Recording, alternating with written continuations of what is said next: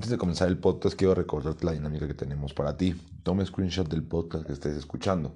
El primero que es el de timing con cuartos de siglo, que es Charlie y Nathaniel.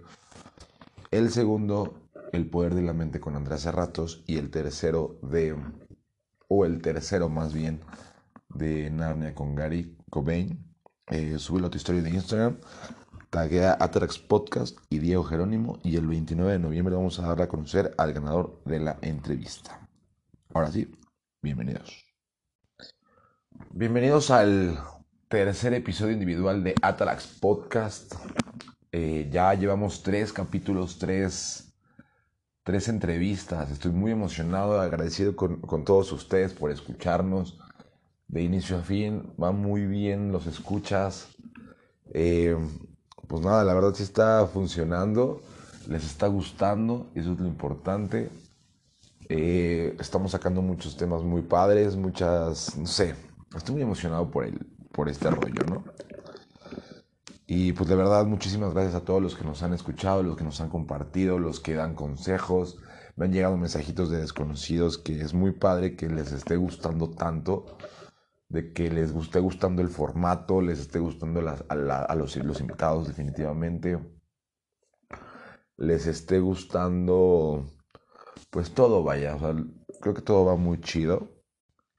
Y pues la idea es crecer el podcast más adelante, poco a poco. Ahorita ya vamos a empezar con, la, con las grabaciones de la segunda temporada, les quería compartir.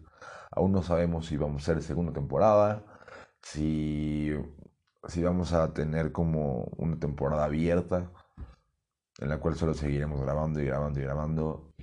Obviamente vamos a ir actualizando pues invitados, equipo y pues la idea es ir creciendo.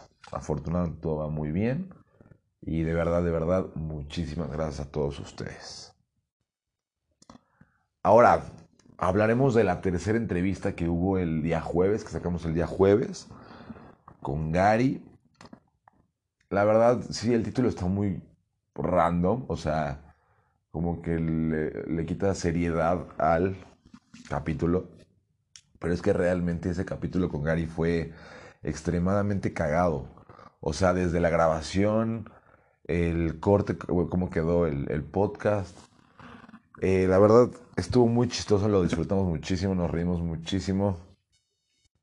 Y pues por eso como que quise quitarle seriedad, porque no es un podcast eh, como tal, o sea, el tema es serio, realmente. Eh, lo que hablamos es real, es serio también. Sin embargo, pues lo, lo, disfrutamos. Fue algo un poquito más chistoso fuera de los dos primeros anteriores que fueron más serios, más enfocados, más directos al grano. Y pues aquí divagamos un poquito, lo disfrutamos muchísimo. Eh, Gary también se llevó una buena sensación en, el podcast. Entonces, por eso quise dejarle ese título, ¿no? Narnia. Digo, creo que ya a estas alturas sabemos que, bueno, ya eso no, ofende a muchas personas, o también la intención no es ofender a nadie, definitivamente. Pero pues es algo que, que por lo menos Gary y yo vivimos unas situaciones muy diferentes.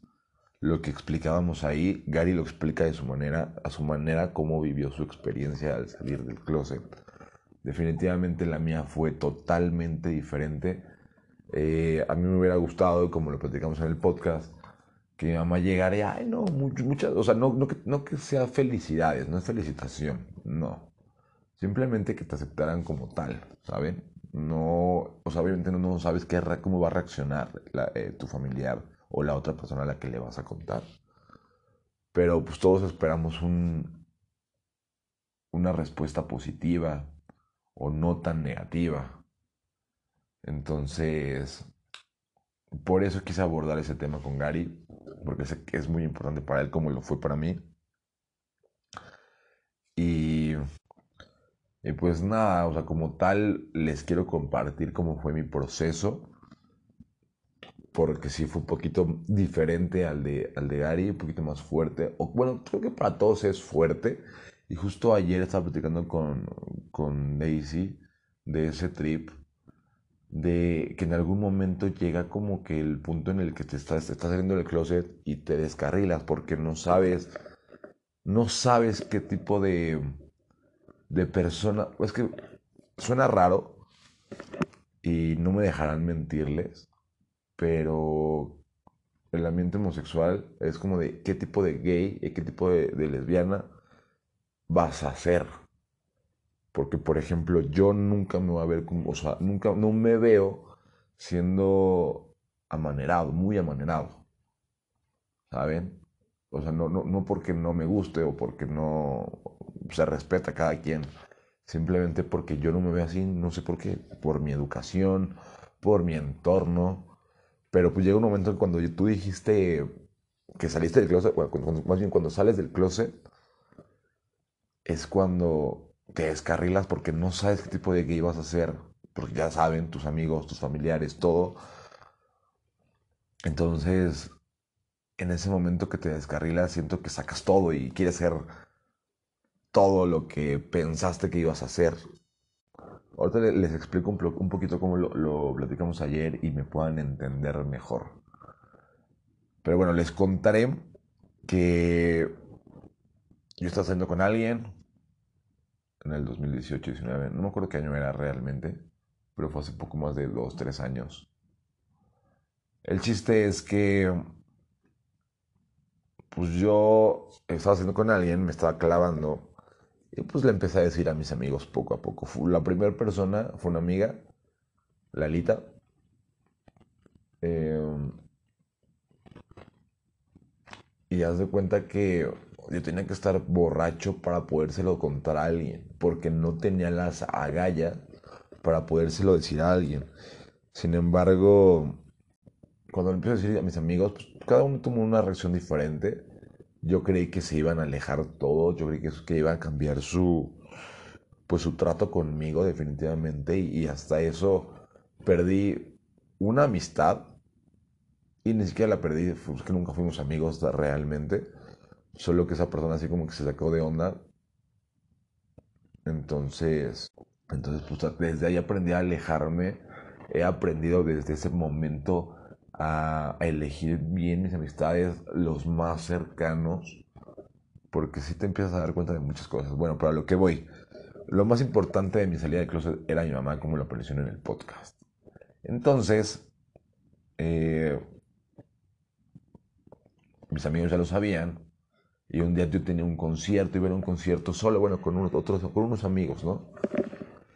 El chiste es que en ese concierto me roban mi celular. Y era sábado el concierto.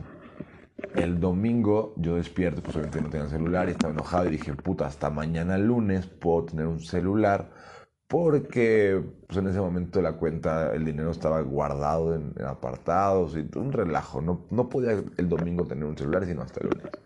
Entonces mi mamá tenía dos celulares y me dijo, usa uno, no hay bronca, en lo que mañana me lo darás que te, que te compres tu celular. Y dije, ah, perfecto, pues sí, porque tengo que trabajar con él hoy domingo, ¿no?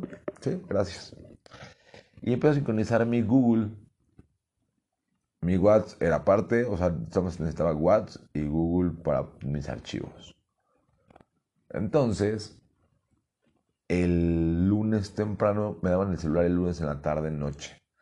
El lunes temprano yo me voy a trabajar y yo estaba pues, en mi celular precisamente y me llega un mensaje me dice mi mamá, oye, me están llegando todas tus fotos a mi celular. Y yo dije, ah, pues aquí le digo, pues, pues son un buen, porque trabajo con fotos, por, porque mi trabajo en ese momento así me lo, me lo pedía, estaban muchas fotos. Y ah, pues, mañana las borramos, no te preocupes, no les hagas caso. X. No, que está bien. Y de repente pasan como dos, tres horas y me manda una foto a ese concierto. Nos fuimos a casa de una amiga y ahí nos quedamos a dormir. Entonces, mis amigos, una amiga más bien, me tomó, o sea, haz cuenta que nos quedamos dormidos un amigo y yo en la misma cama. Y literal hicieron como que nos estábamos abrazando, o sea, no ni siquiera explícito, nada normal. Y nos tomaron una foto. Y yo así de, ay, X. La habían mandado a un grupo. Ese grupo pues, llegó al WhatsApp y se descargó la foto. Y entonces estaba sincronizando el celular con todo el pedo, ¿no? Bueno. Entonces, lo que sucedió fue que mi mamá manda la foto, esa foto donde estoy acostado, o sea, estamos en la cama, abrazados, dormidos. Y me dice, ¿qué es esto? Sabía que era foto y mil cosas más, ¿no? Pero eso nunca se me va a olvidar, la foto y él sabía que era foto. ¿Y pasó? Dije, mierda, X. En ese momento se me acuerdo que yo tenía fotos con el güey con el que estaba saliendo en ese momento. Entonces dije, mierda, y no es que hayan sido fotos explícitas, simplemente estábamos, no sé, en un lado y foto, ¿no? Y así, y dije, mierda, las va a ver. Y es que eran constantes, ¿no? Diferente ropa, diferentes lados. dije, no, se va a armar. Pues en ese momento ya me había bloqueado y me empezó a mandar más fotos, ya con él. Y me dice, me empezó a descoserse, a decir mil cosas. Y dije, mira, en la noche hablamos. Estoy trabajando. ¿no?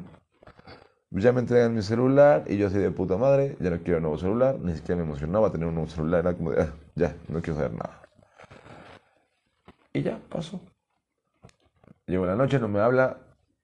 Yo tenía un viaje una semana después, no me habló toda la semana definitivamente. Me voy a, mi viaje, me fui una semana a Cancún. Y pues ese, viaje me ayudó muchísimo conmigo, ¿no? Pero fuera de eso, eh, cuando regreso, o sea, mi mamá ni siquiera me preguntaba cómo estaba, si, ni siquiera, creo que ni siquiera se enteró que me fui a Cancún hasta meses después. Entonces, yo vivía con ella en ese momento. Pues todo bien, ¿no? Tenía 20, 21 años, 21 años. Y pues estudiaba, trabajaba, o sea, todo iba bien.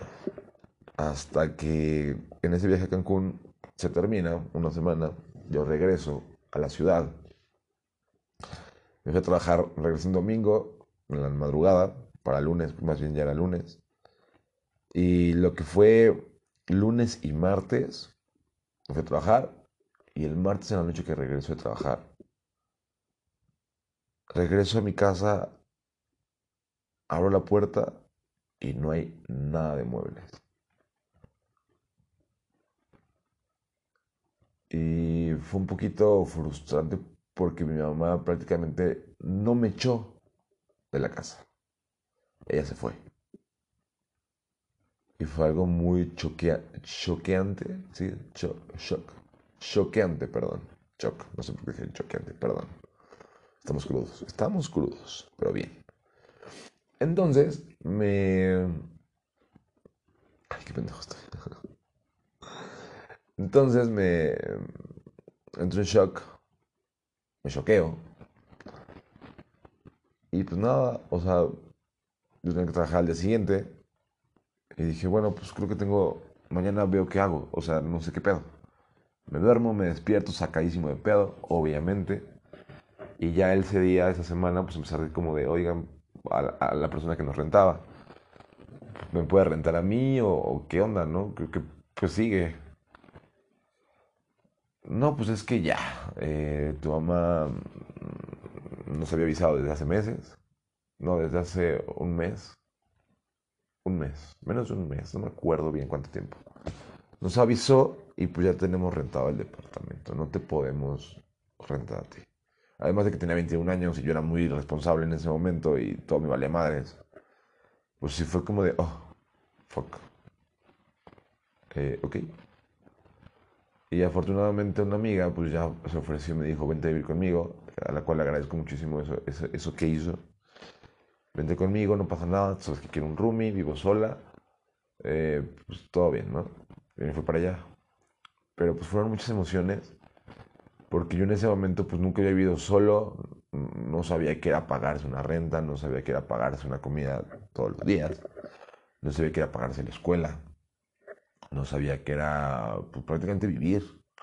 O sea, era un chavo en ese momento, yo sentía que era un niño todavía y pues nunca esperé ese momento, ¿no? No, no culpo a mi mamá, definitivamente esos temas ya se hablaron, sí, para ella sí es muy difícil hasta la fecha aceptar o respetar mi sexualidad. Y es algo que pues, eh, está bien, es su proceso, entendí ya en algún momento de mi vida, bueno, desde los 21 para, para ahorita, entendí que pues cada, cada quien tiene un proceso y quieras o no, pues está en un duelo, está en tratar de aceptar lo que, lo que, lo que soy y si no quiere aceptarlo y está estancada, pero pues e, eso, e, lo que ella piensa no depende de mí. Ni, ni viceversa, o sea, yo no pienso hacer, ganarme ese cariño, no pienso, eh, por favor mamá, acéptame como soy. No, realmente respeto que ella se dé su tiempo y si no se lo quiere dar también está bien. Yo ya sé quién soy, lo que quiero y a dónde voy. Entonces, es mi mamá, la amo. Y respeto y lo voy a entender siempre. Pero para mí en ese momento, pues sí, o sea, fue cuando salí de la cuna, por así decirlo. Y estaba espantado, obviamente entré, entré en depresión un mes estuve muy triste, sacadísimo de onda, no sabía qué hacer, no sabía nada. No era como, o sea, sí, no, no tenía lana porque no sabía administrarme. Eh, o sea, bueno, para pagar todos los gastos que no tenía antes, ¿no? Sí, o sea, horrible fue. Eh, y estaba muy triste, estaba muy, muy triste.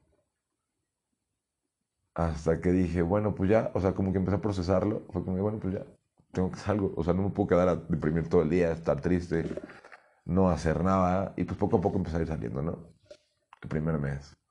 Luego ya es el mes de agradecer a mi amiga y sabes que me voy a vivir solo, gracias por todo el rollo. Me tiró un parote Jimena, se llama Jimena Báez. Me tiró un parote con eso. Y pues meses después me empezó a ir, o sea, ya empecé a administrarme, a poder saber que era una vida de adulto. Meses después, o sea, y lo peor es que yo sabía que para que mi mamá y yo nos, nos volviéramos a hablar, tenía que pasar algo. Y sí, tuvo un accidente vehicular, el cual gracias a Dios no fue grave, o sea, sí fue pérdida total el carro, pero de salud no pasó nada, absolutamente nada. Entonces agradezco eso porque pues sí fue una situación peligrosa, pero a partir de ahí nos volvimos a hablar. A partir de ahí pues ha sido un proceso diferente los que hemos pasado desde entonces. Yo sé que por lo menos, y estoy a gusto con esta parte de que ella sabe lo que soy. Ya que lo respeta no es su problema. No mío. Pero yo, yo quería que ella lo supiera para yo poder vivir con eso. De que ella lo sabía y de que, de que dejara de depositar esa expectativa en mí de una familia, una persona heteronormada.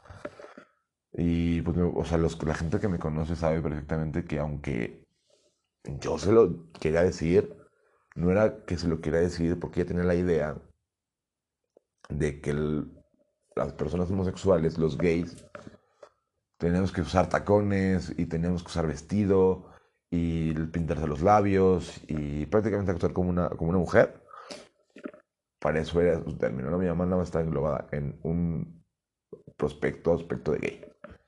Y está bien, ¿no? Para quien lo haga, eh, está bien. O sea, nada más lo, lo, cuento porque mi mamá tenía ese contexto de... Y pues creía que yo tenía que hacer eso, ¿no? Hasta que yo en algún momento le di a entender como de, a ver, mamá, no porque te lo esté diciendo significa que lo voy a hacer. A mí no me llama la atención, pero aunque, y si me llamara la atención y lo quisiera hacer, lo voy a hacer. Simplemente ahorita yo quería que tú lo supieras. Para yo poder hacer con mi vida bien y, no cagarla. Entonces yo, yo, le dije eso. Y pues bueno, meses después ya, ya, ya todo empezó a ir bien, mis amigos ya sabían. Pero llegó un momento en el que les comenté al principio, bueno, así, en la introducción del podcast, cuando te descarrilas y aquí voy con esto. Como ya saliste del closet, yo en algún momento me pasó que pues ya salí del closet. Ya, me vale, me vale madre si me ven con un vato, me vale madre si saben que soy gay, me vale madre todo, ¿no? Porque ya, ya me acepté yo. Está chingón, ya. Y está bien, es el primer paso. Pero llegó un punto en el que, a pesar de ya aceptarme saber que sí soy gay y querer y aceptar ese pedo, no sabía qué tipo de gay quería ser. Entonces, yo salí con una persona a la cual lastimé. No me siento orgulloso de eso, definitivamente. Pero tampoco lo, o sea, tampoco lo lastimé mm, grave, ¿no? O sea, simplemente salí con esa persona para yo no sentirme solo. Y, pues nunca la amé, simplemente salí con ella para poder salir bien del closet.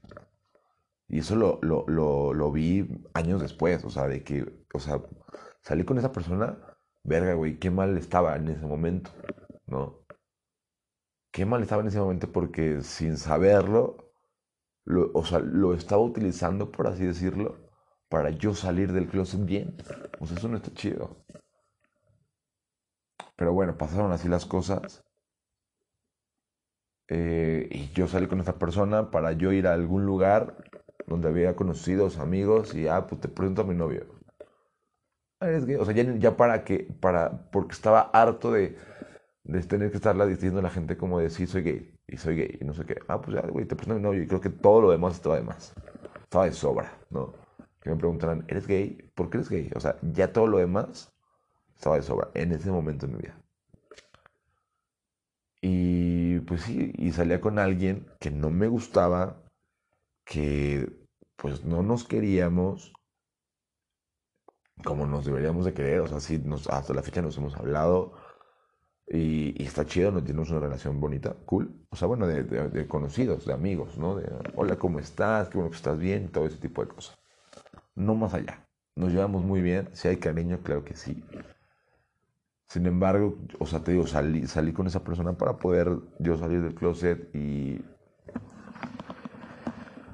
y vivir una vida, una falsa relación. Pero yo no lo sabía hasta que lo terminé.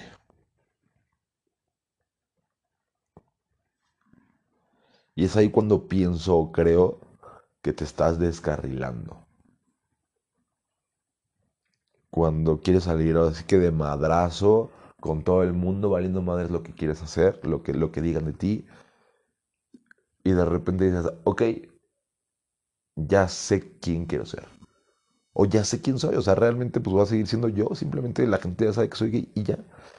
Simplemente yo ya sé que soy gay y me acepto y sé que quiero salir con alguien del mismo sexo y ya.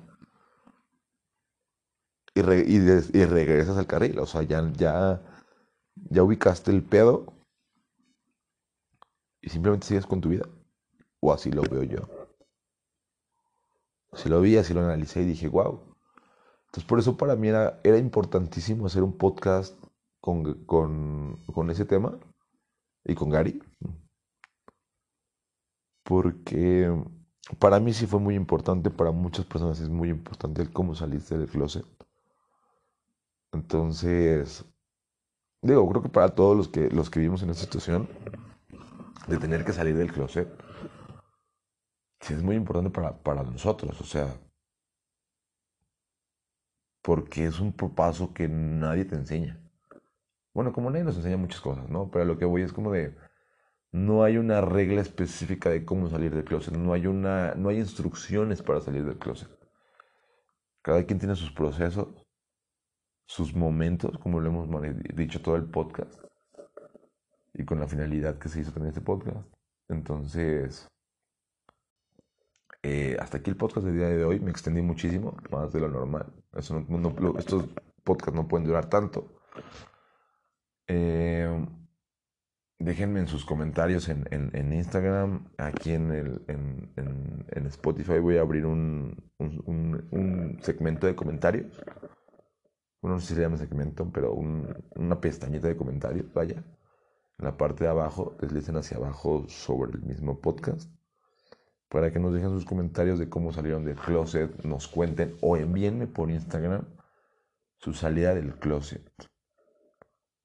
Y los publicaremos por ahí si quieren que se publiquen o si quieren hablar con alguien, los podemos ahí contestar sin ningún problema.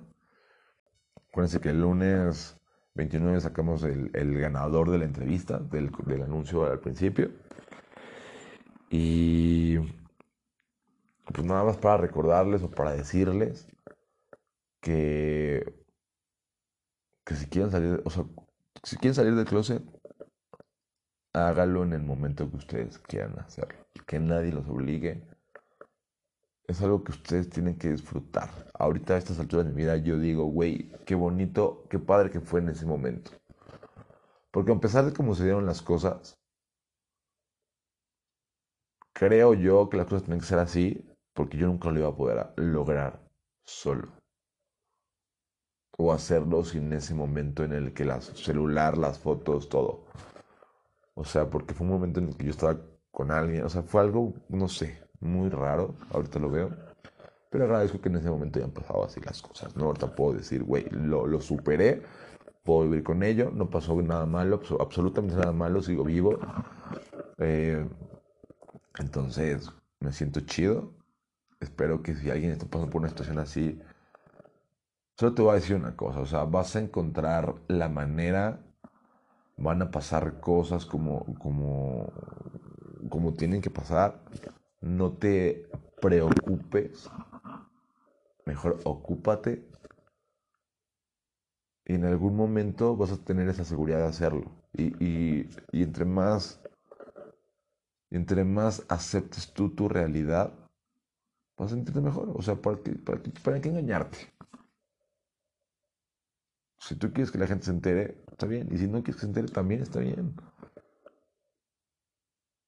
O sea, cada quien vive su momento, sus procesos, su vida.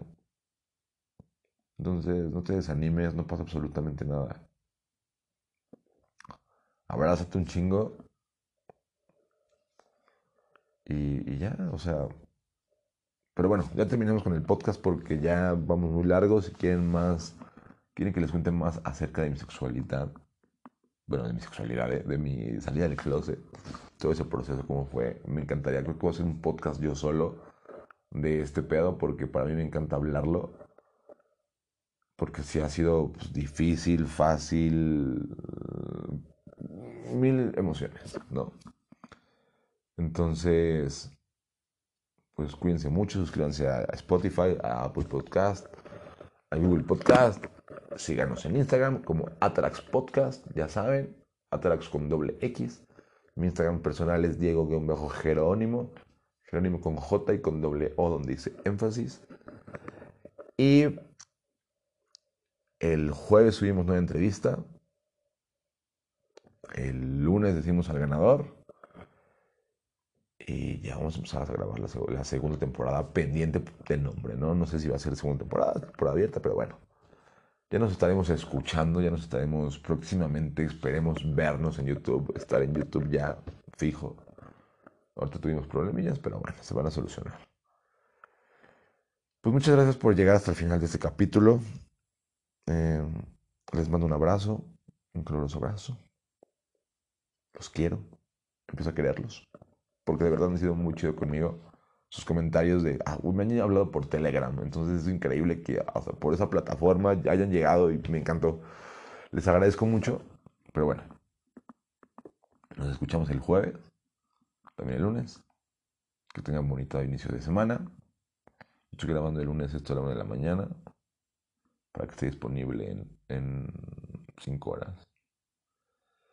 Y pues muchas gracias. Nos vemos, nos escuchamos, perdón, la próxima semana. Chao.